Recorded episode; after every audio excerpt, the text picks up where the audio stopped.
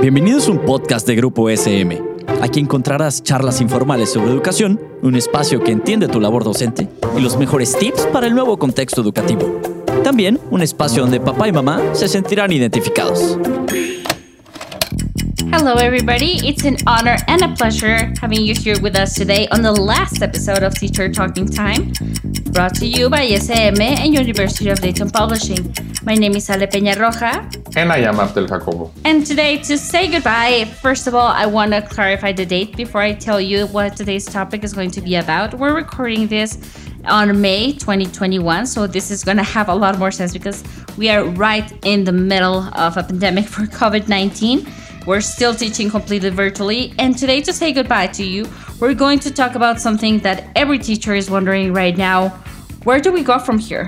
What is going to happen to education after COVID? How is the next school year going to look like? What is happening next? What do you think of that? We're going to talk about this uh, from the teacher's point of view uh, because we have, you know, we are worried, we have a lot of concern what's going to how our students are going to be after you know being outside the classroom how i mean not only talking about knowledge and abilities but also the social and emotional aspect so there are a lot of questions we're going to discuss today so thank you for joining us. And then let's go to our first section which is let's get nerdy. I know some of you, if you have followed us from the beginning of our series of episodes, in this section we talk about things in the past and how they used to be a couple of years back or hundreds of years back in some cases. And well, I did find a lot of information, believe it or not, about how school used to be in the 1918 and 1919, where there was a Spanish flu pandemic worldwide, just like we have now and schools were actually closed. And the schools were closed. They opened and closed. They opened and closed a lot of what is happening in other countries right now. Here in mexico we have stayed with schools shut. But a lot of countries did actually the exact same thing that they did on 1918 and 1919 that they had the schools were open. Oh no we have a case of a spanish flu so they would close up again. Yeah um, there are a lot of uh, in the world there has been a lot of you know pandemics or other diseases around the world. But I mean, this is the first time that it's been so long. I mean, at least in my in my experience, I remember about 10 years ago, it was another pandemic, at least here in Mexico, the H1N1, and um, it was also hard. We were outside the classroom for about two weeks. It wasn't that hard at the end because it was not, you know, too long. But right now we're dealing here are as uh, as you talked before uh, with a lot of a lot of time being outside of the classroom. I mean, uh, we are using technology right now, but is this enough? That I think that is the main question about this pandemic. Yeah, and we're going to talk a little bit about that in, in a second. But I wanted to, I did want to make the reference to the pandemic from the Spanish flu, like you said, the one that we had 10 years ago. It was for a very short time. The closest one that I could find was the one for the Spanish flu, was 100 years ago. And it was actually very interesting to see because all the newspapers, all the information that I could find was the same. They were sending nurses to the schools, keep your safe distance. Students had to wear masks. And everyone was there are a lot of newspapers that had the sign please stay at home stay safe be careful. So i was like oh my god i'm having a deja vu and it was 100 years ago. Like what's going on?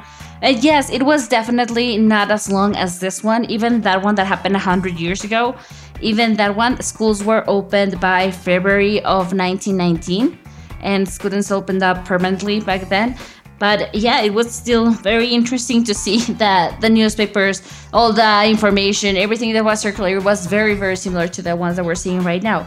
But instead of boring you with information about the past, let's see how we're dealing with the pandemic today. So let's go to our next section, which is a reality check.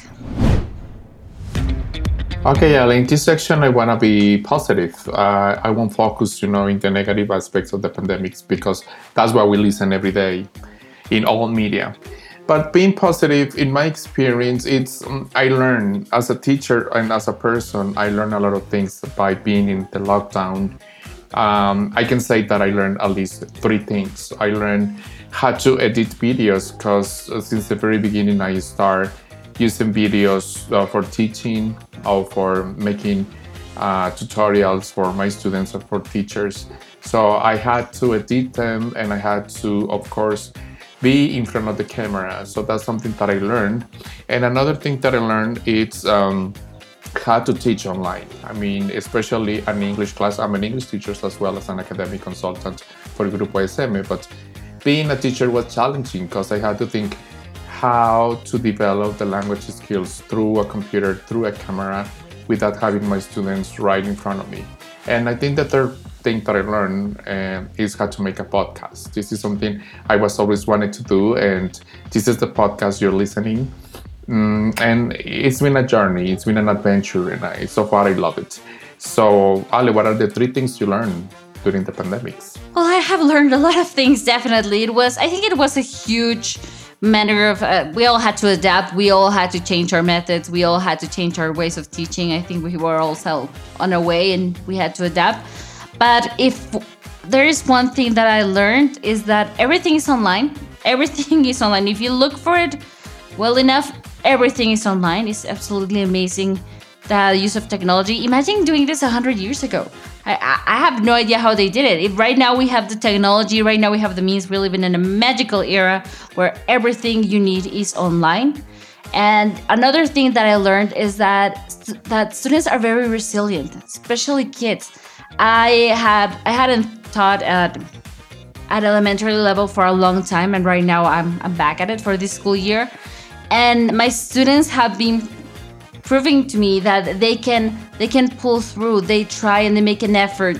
I have been able to work on the four skills with them. They send me their work. They try. They do so much by themselves. And they have be- they have become amazing with the use of technology kids that at the beginning of the school year would be having problems uh, opening slides or sharing documents right now look teacher and they're inserting gifs and they're inserting videos and they're inserting so many things and you're like okay that's a basic yes but look at their age and they were forced onto the situation. So for me, it's something amazing. I think that kids are resilient, and it's something else that I learned. And another thing that I learned, and I am amazed, is a lot of er- ergonomic information because I don't know about you, but I think this happened to all teachers. We started to go crazy because our wrists started to hurt, our backs started to hurt. Suddenly, from standing in front of a classroom, we're sitting down in front of a computer. And I think that for all of us, it was quite a change. So I learned a lot about er- ergonomic postures and how to be stretching every two hours. And that for me was a game changer on my teaching. Yeah, and also I have talked to many teachers. Well, I do, I do it every day. Mm, and now the concern is yes, we learn, we change for good or for bad, but I think it's, it's more for good. I mean, we change a lot in our students as well. But the main concern now is how we're gonna come back. I mean, what we're gonna do with our students because they are working with parents they are working at home which is not the same to have to be with us you know helping them so talking about the level uh, what about you know knowledge content and skills how they're gonna be so we had to work a lot so we had to have a plan how to help them and another aspect that i mentioned at the introduction is of course the social emotional aspects um, it's been hard for them. Probably they've been through rough times. So how are we gonna help them? How are we gonna deal with this? And I think we have to be open. We have to be open to listen. We all have stories. We got we're gonna have a lot of stories from the lockdown. So we had to listen. We had to be empathic, and we also had to to have a plan uh, to develop strategies in order to uh, they feel comfortable being back at the classroom and especially safe. And for that, we're going to help you because I know that this is something that a lot of teachers are wondering. I know that it's something I was wondering too. Like, how is us coming back into the classroom going to be? Because I, uh, here uh, in our country, we're talking about going back to classes for the next school year in August. So it's going to be quite a change for all of us again. So we have some tips for you. We have some tips, some ways to help you. So let's go to our next section so we can look at them. It's called So What? Right, Ale, I think this is something very important. And we are we're not saying that we are experts, we don't work on the health system, but as teachers, what we have to do is to listen and follow instructions. We know our supervisors, directors, coordinators are going to be developing and also in touch with authorities about how it's going to be you know coming back and in my opinion at least here in mexico i don't know in other countries i don't know where you listen uh, listening to us from but at least in our country uh, they want to go back the next term. So uh, we had to listen we had to keep an eye open about what the authorities are saying and of course you have to follow every single guideline that you have on hand. You have to do everything they said you had to do. What do you think I think that that's one of the most important things about going back. We need to remember that in order to go back safely, we need to respect our guidelines. I think that every country, if you're listening to us from somewhere else, not from Mexico, every country is going to have their own guidelines. But uh, at least here in Mexico, we're talking about wearing a mask, wearing a face protector. Remember to clean every surface that you touch with with the gel that's at least 70%. Uh, isolate yourself if you have any symptoms. And I think that it's very important that we follow these guidelines and that we teach our students to follow these guidelines as well, because at the end, we're all going to be together. So we need to follow this in order to all stay safe. Our next suggestion is about content and the level of your students. Be creative. You're going to face a lot of challenges, so be patient, but also, you know, work on your creativity develop activities and strategies that probably you learned during the lockdown or something you saw in a video on a YouTube. I mean, be creative and plan activities in order to help your students to develop not only the skills, but also to talk about what they're feeling. Another tip that we can give you is take technology with you. And this is something that I think I mentioned before. It scares me to think that all the material that I did during the school year is going to be completely lost. No, we took huge steps in the use of technology in the classroom take it with you use it again i'm not saying go completely virtual again and no but use the technology. Don't go back to teaching just book and notebook book and notebook. No we learned that throughout the school year that we can use technology. We could bring it with us. So let's make the most of it and take it with us and take everything that we learned about technology with us through the pandemic. On our next suggestion, something that I want to talk about is we have we have a whole episode about mindfulness, and I don't know the order you are listening uh, the podcast, but there is a whole episode about this, and I'm gonna really want to talk about this because um, we're gonna deal with anxiety problems. We're gonna deal with the students, frustrated students, and also we have to analyze the way we're feeling, what we're feeling. So mindfulness strategies to relax, to calm down, to start, you know, talking and be aware of the here and now. Probably try some yoga positions if it's possible uh, to do it um, in your in your classroom, inside of your classroom. You know these postures uh, to relax and to breathe. Take a time to. Also, you can plan it. You can plan that time in your lesson plan in your class to practice mindfulness. I did a lot of research on how experts recommended and the studies that have been done on how they recommend that we go back into our classrooms. And something that they all agree on, it's something very interesting. They say that learning might have to wait. We need to acknowledge what everyone has been through. We need to let them talk. We need to let them socialize. They said that the first contact back into the classroom. Eh, they say that for a period of time, they don't specify how much, but they say that for a period of time, it's very important that we work on the social aspect that we let our students talk. Maybe for a week maybe for two weeks. Remember that what one says does not fit all. Every student is going to have a different experience. Every class is going to be different. But it's very important that we do this.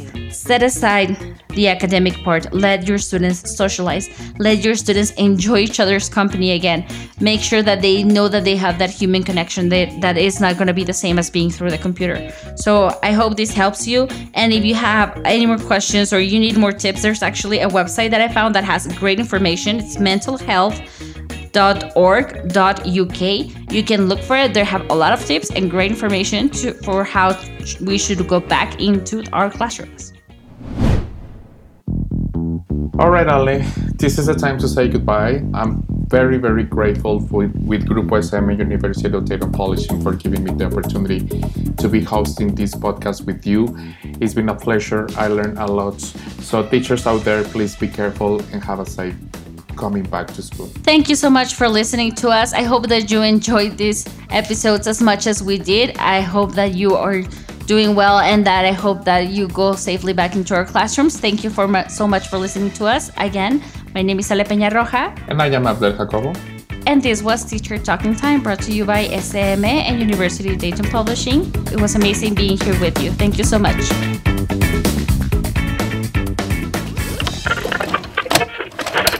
Esto fue un podcast producido por Grupo SM. No olvides suscribirte al programa para que no te pierdas ninguno de los episodios. Síguenos en nuestras redes sociales y nos escuchamos la siguiente temporada.